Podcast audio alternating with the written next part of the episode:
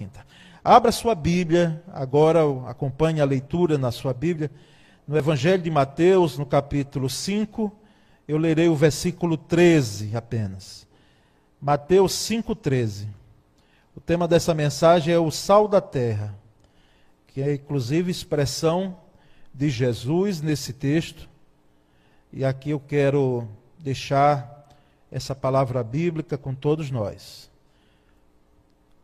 Mateus, Evangelho de Mateus, capítulo 5, versículo 13. O texto diz assim: Disse Jesus: Vós sois o sal da terra. Se o sal for insípido, com que se há de salgar? Para nada mais presta senão para se lançar fora e ser pisado pelos homens. Irmãos, essas palavras foram ditas por Jesus. Sequenciada essa palavra, as bem-aventuranças, que ele já inicia no capítulo 5, no versículo 1, era ali dentro daquela sermão do monte ou sermão da montanha, não é? Quando Jesus tinha ali os seus discípulos, possivelmente tinha outras pessoas, porque fala de uma multidão ao pé do monte, mas os discípulos de Jesus, seguidores de Jesus, o grupo apostólico também, eles estavam ali, ouvindo o mestre falando aquele sermão. E é um sermão que foi um sermão longo, um sermão demorado, não é? Porque ele pega ali do, do capítulo 5, é, como nós temos essas marcações dos capítulos, porque antes a Bíblia não era assim, isso já foi de um tempo para cá, não é? É? nós então vemos Jesus falando lá até o capítulo 7 com esse sermão. Então, a, essa palavra, esse texto, ele é uma sequência das bem-aventuranças. E nos chama a atenção que Jesus, ele diz: Vós sois o sal da terra e a luz do mundo. A luz do mundo eu já preguei aqui em algum momento, não é? Fui buscar e já tinha pregado, mas eu não tinha falado sobre sal da terra. Por isso que estou trazendo hoje separadamente. Porque geralmente quando nós pregamos, pregamos sobre os dois, o sal e a luz, que são metáforas usadas pelo próprio Jesus Cristo é, para ilustrar aquilo de fato que os seus ouvintes entendiam muito bem. Luz, ele usa a expressão é, metafórica da candeia, não é? E o sal, que era muito conhecido já naquele tempo é, dos seguidores de Cristo. É, irmãos, nós sabemos que o sal, ele é um conservante. É um conservante. A geladeira eu falo até com uma certa propriedade, porque meu pai foi técnico em refrigeração. Eu fui criado, além dos meus três irmãos, também com geladeira dentro de casa.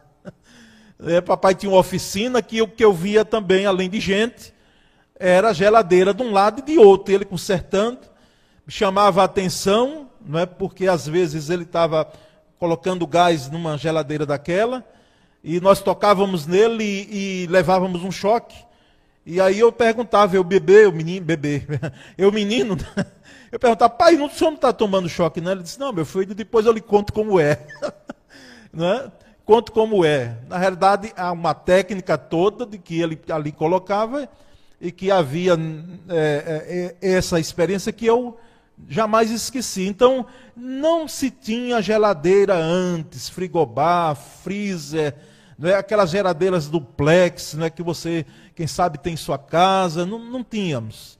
Qual era a questão que era usada? Qual era a refrigeração, entre aspas, da época quando não se tinha geladeira, que já é algo do século passado para cá? Não é? Era o sal.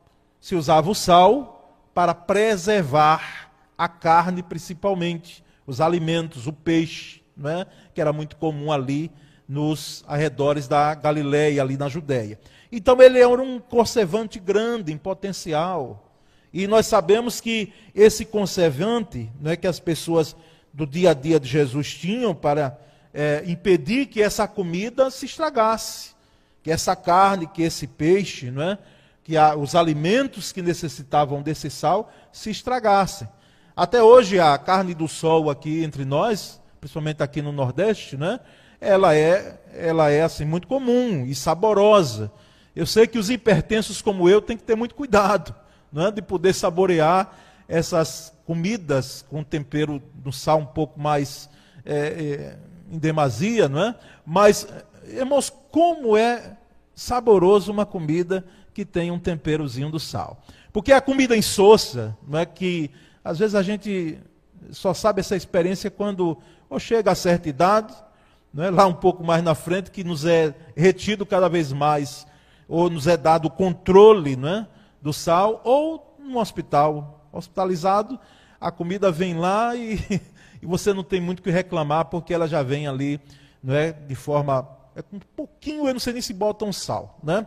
Então, o que, que eu nessa noite trago para nós podermos trabalhar pelo menos um, três aspectos aqui, né, três elementos que nós percebemos em relação a esse sal da terra. Porque Jesus aqui, ele está dando um conceito a nós. Então, o primeiro momento, o primeiro elemento que eu destaco aqui, é que esse sal da terra aqui se trata de um conceito que Jesus deu aos seus discípulos. Vós sois o sal da terra. Aqui é um elemento conceitual. Jesus, ele falou isso aqui e nós não devemos ter em mente que isso para nós, discípulos, porque nós somos, né, pela graça de Deus, um privilégio. Porque privilégio é honra, sim, sermos discípulos de Cristo, que maravilha. É bom sim.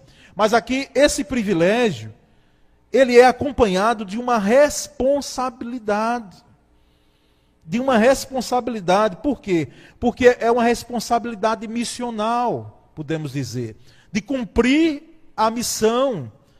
Na realidade, Jesus está dizendo aqui para os seus discípulos e diz a nós aqui nessa noite: olha, vocês são o sal da terra, ou seja, vocês têm uma missão. Se a pessoa é crente, é um discípulo de Cristo, diz: olha, eu sou, eu sou seguidor de Jesus, não é? eu sou cristão, como diz. Então, nós temos uma tarefa, nós temos uma missão.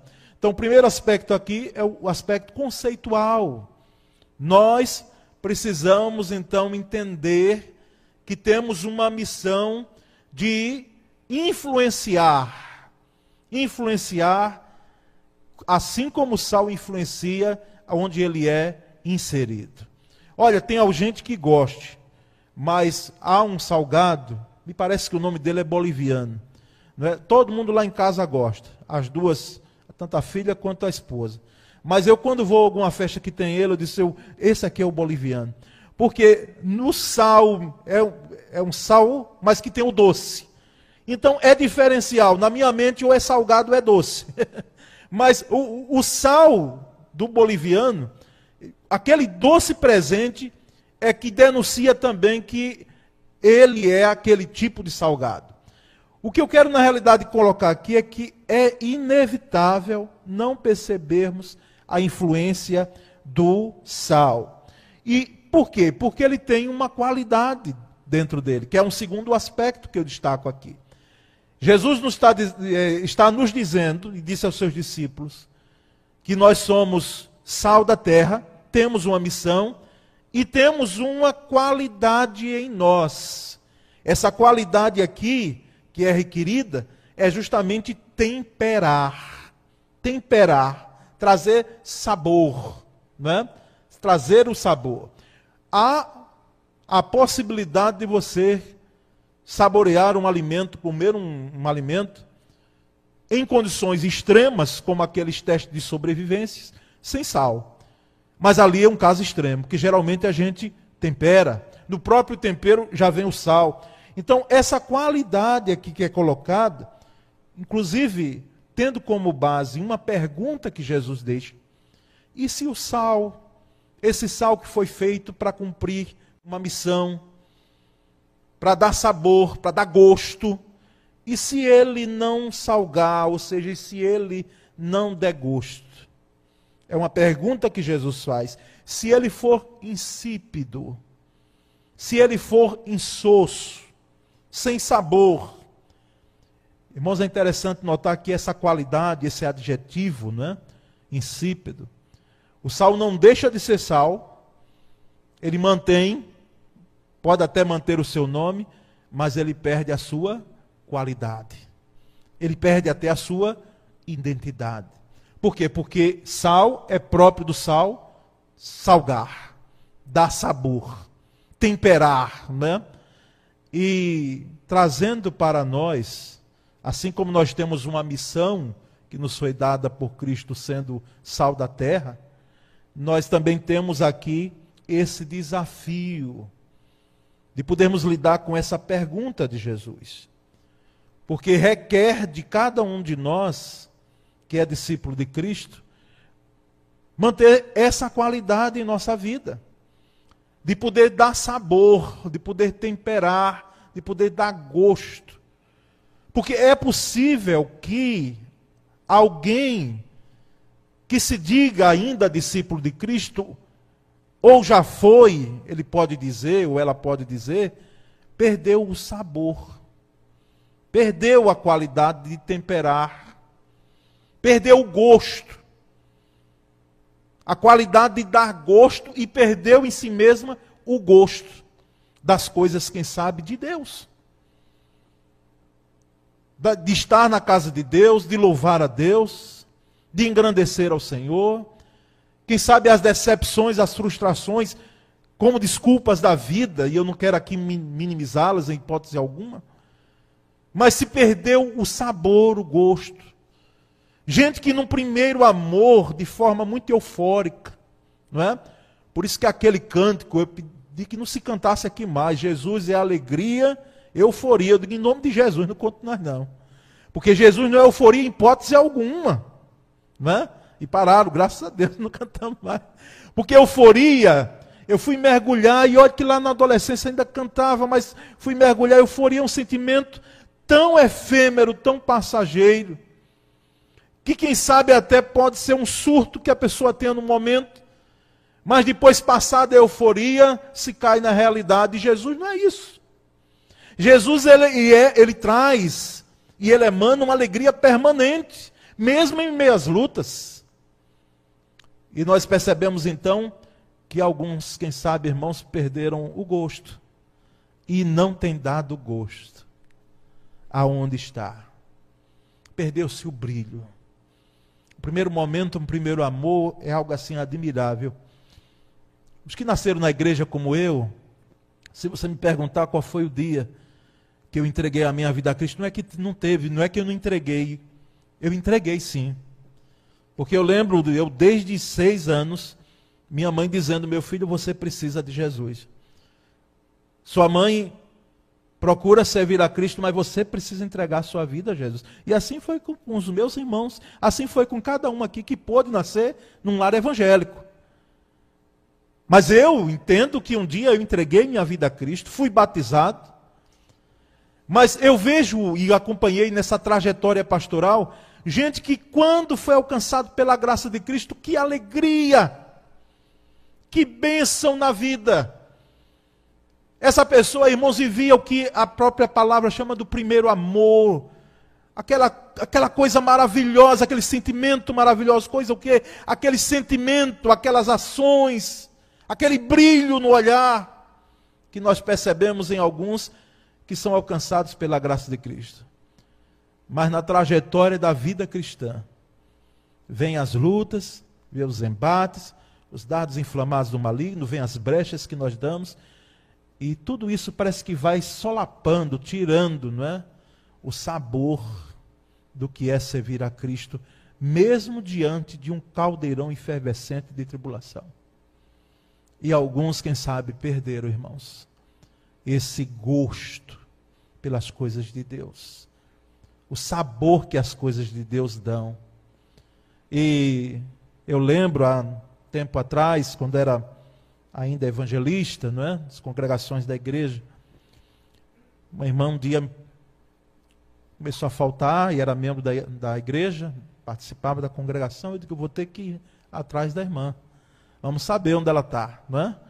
E depois encontrando ela até na rua, por que é que não foi mais, irmã? Tal, quer que está algum problema, tal? Eu disse, não, pastor, eu, eu não sou mais não. eu, eu, eu não quero ser mais crente não. Né? não quero ser mais evangélica tal. E eu perguntei, eu digo, por que, minha irmã? A irmã está desistindo dessa jornada, dessa caminhada. Está voltando de onde a irmã saiu. Embora tinha uma questão aí envolvida, não é? Porque onde ela estava se dava uma cesta básica. E aí ela era beneficiada, mas a igreja também dava. Por um momento a igreja que fez um apanhado e disse: olha, não deve ser algo constante, sistemático. É um paliativo. Então se dá para um momento e, de acordo com o tempo, se vai dando para outras pessoas que vão surgindo que têm necessidade. Porque senão se cria o vício. É? E a gente, em vez de estar tá ajudando, a gente está prejudicando. E ela me disse uma coisa, irmãos, que no primeiro momento eu não soube como responder. E fiquei pedindo a Deus uma palavra para dar a ela. E ela disse, pastor, o fato é que quando eu deixei, porque os irmãos sabem muito bem, Cristo e igreja. Frequentar só a igreja sem Cristo não, dá certo. Correto é termos Cristo e participarmos sim da comunidade eclesial que é a igreja. Não é? Embora tenha hoje cada vez mais um segmento crescente aí. Que diz, não, eu quero Cristo, mas não quero a igreja. Não quero congregar. Me feri tanto, fiz isso, é, sofri aquilo, então me machucaram, me falaram algumas coisas. E o importante é Cristo. Está errado. O apóstolo Paulo disse que esse Cristo é a cabeça da igreja.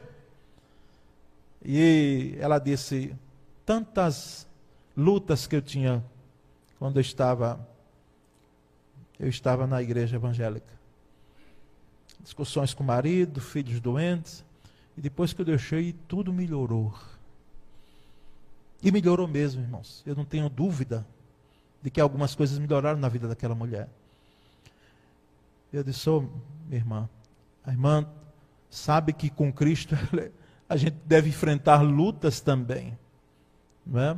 A vida cristã nunca foi, não sei quem disse para alguns crentes, que a vida cristã é isenta das tribulações. Mas, irmãos, é possível sim que alguém se alimente da palavra, celebre com muita alegria, mas depois perca o sabor, perca o gosto pelas coisas. Tem líderes, quem sabe, pastores, que perderam o gosto. Perderam o gosto pelo ministério pastoral, que é algo tão forte a gente fica sem saber explicar como é.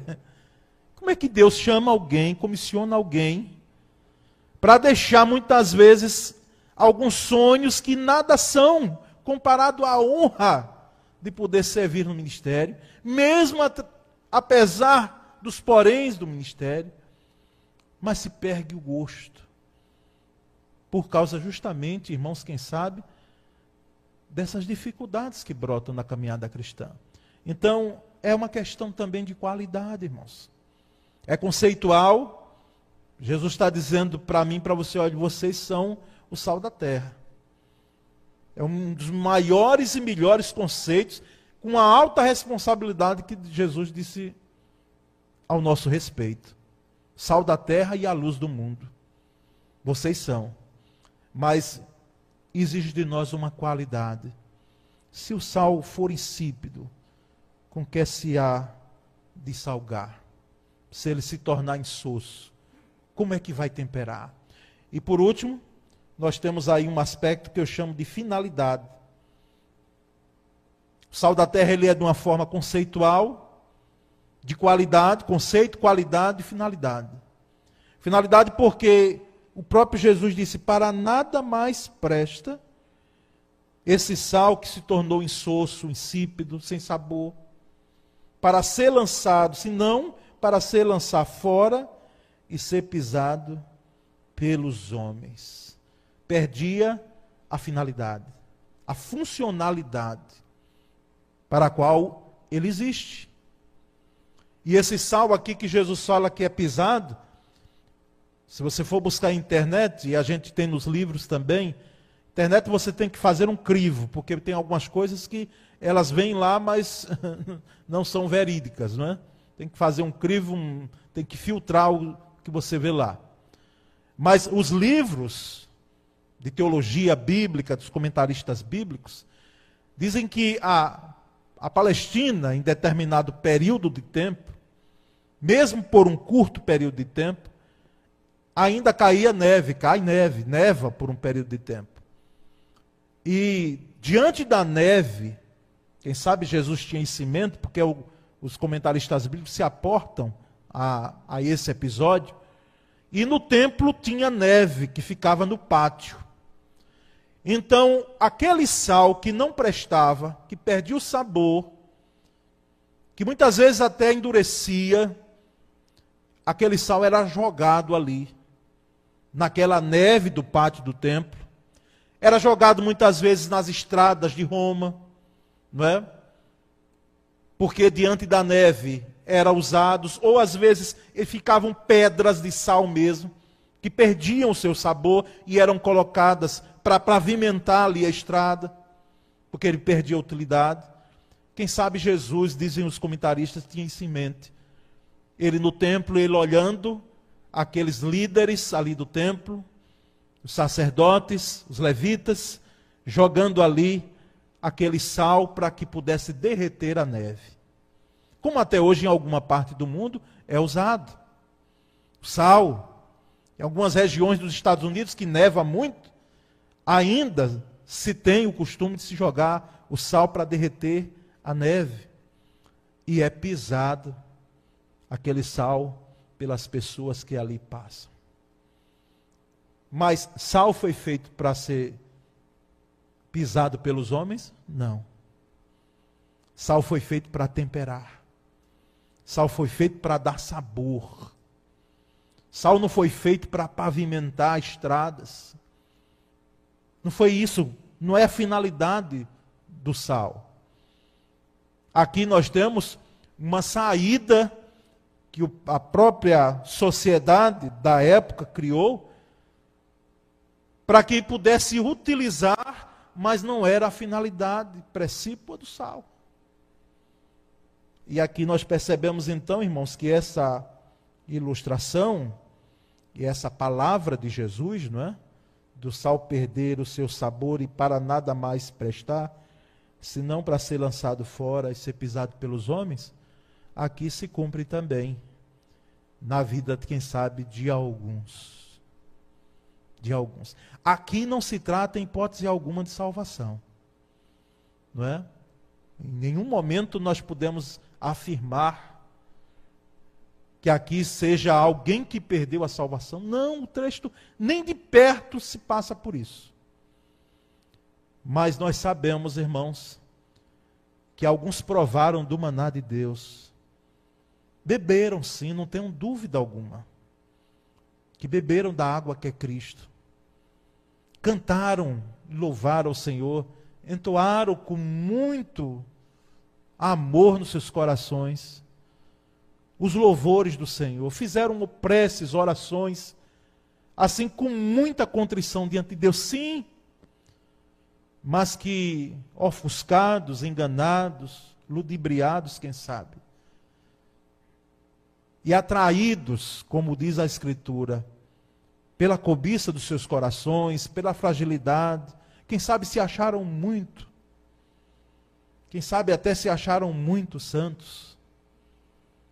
Perfeitos, procuravam a perfeição na vida e começaram a ter as frustrações da própria vida. E então, ofuscados por essa situação, eles perderam a sua funcionalidade. A, a sua funcionalidade. Meus irmãos, não precisamos ir muito longe. Nós conhecemos, e se você tem tempo no Evangelho, você lembra, inclusive, com nomes de pessoas que eram uma bênção nas mãos de Deus. Uma bênção mesmo. Como cantavam, como pregavam, como testemunhavam, como saíam para compartilhar o Evangelho conosco. Mas não é que são, porque hoje o termo desviado, não. Se deixaram enganar, se deixaram levar pelos seus corações e perderam a funcionalidade, perderam o brilho, enferrujaram, permitiram que fossem enferrujadas as engrenagens de um ministério, quem sabe, tão glorioso, tão abençoador no passado e que hoje não está no presente. Alguns cantores americanos, eu já fiz menção aqui e reitero, eles nasceram uma boa parte na igreja. Eles cantaram em corais nas igrejas nos Estados Unidos. Aquelas igrejas, inclusive, negras, não é? De, de segmento negro. Vozes lindíssimas. Lindíssimas. Que hoje, no momento, de, no tempo de hoje, são bilionários. Por isso que alguns deles, quando entoam canções gospel, né? Eles se emocionam e cantam como ninguém. cantam como ninguém. Mas perderam a funcionalidade. Se deixaram levar por outros caminhos que os seus corações assim exigiram, pela fama, quem sabe, as luzes do, pau, do pátio, do palco, os aplausos, enfim, irmãos. Como é que eu posso terminar essa palavra nessa noite? Dizendo que de fato nós temos uma responsabilidade sobre os nossos ombros. E ela não é dura. Ela exige uma responsabilidade e um compromisso. Mas ela não é penosa. A tal ponto, difícil é. Nos exige choro para muitas vezes cumprir a nossa missão. Como o salmista diz: aquele que sai chorando, semeando a semente, mas ele volta com alegria, trazendo consigo seus molhos. Trazendo, dizendo: Nós estamos aqui com o resultado da semeadura. Nós sabemos, irmãos, que esse texto está falando de nós também. Está falando de mim e de você. Que conceito, que valorização maravilhosa Jesus disse para mim, faz, não é? Para de mim e de você. O sal da terra. O sal da terra. E coloca diante de nós uma missão que pela graça dele nós temos como influenciar, assim como o sal influencia. Assim como ele some, não aparece, porque se aparecer na comida, a coisa vai estar séria, né? Vai estar, vai estar intragável a comida. Ele se mistura na massa, dá sabor sem aparecer. Sem aparecer. Por quê? Porque de fato é assim é o crente. Assim é o discípulo de Cristo. Não precisa tocar trombetas. Não precisa dizer, olha, estou aqui, olhem para mim e batam palmas. Não. Cumpre a missão, muitas vezes ninguém vê. Não sobe a, a plataforma, nos bastidores serve ao Senhor. Serve, busca cumprir a missão temperando, influenciando onde ele está, onde se encontra, no trabalho, na faculdade, onde passar. Nós tivemos algumas irmãs aqui, eu lembro delas algumas. Elas não passavam, não deixavam um momento passar sem elas falar de Jesus para alguém, não é? Às vezes a gente estava, e algumas eu morei perto, ia para o supermercado ali rapidinho, eu não sei como que habilidade era aquela, de puxar uma conversa tão rápido com a moça do caixa e ali deixar o evangelho ali, cumprindo missão, irmãos. Vamos, então, cumprir essa missão que o Senhor nos confiou, como sal da terra. Amém, meus irmãos? Glória a Deus por isso. Vós sois o sal da terra. Ô oh, Senhor, muito obrigado, porque o Senhor nos deu essa honra, esse privilégio do Senhor contar conosco. Vamos orar, irmãos. Meu Deus, nosso Deus, muito obrigado nessa noite. Porque Jesus, que é Deus e é Senhor soberano, aqui quando esteve nessa terra, deixou essa palavra tão impactante para os seus discípulos e que nos desafia hoje, séculos depois, de que nós somos o sal da terra e que devemos cumprir nossa missão, a nossa finalidade de temperar, de salgar, de influenciar sem aparecer. Ó oh, Senhor, muito obrigado. Faz com que essa igreja, todos que fazem parte dela e que são a história da igreja nesse tempo, possam ter isso em mente e coração. Para que nós possamos, ó Deus, pela tua graça e misericórdia, sermos chamados de discípulos de Jesus. Sermos reconhecidos que seguimos o Cristo. Muito obrigado, Senhor. Dá-nos sabedoria nessa missão. Dá-nos poder, graça, para que possamos cumpri-la cabalmente essa é a nossa oração em nome de Jesus. Amém.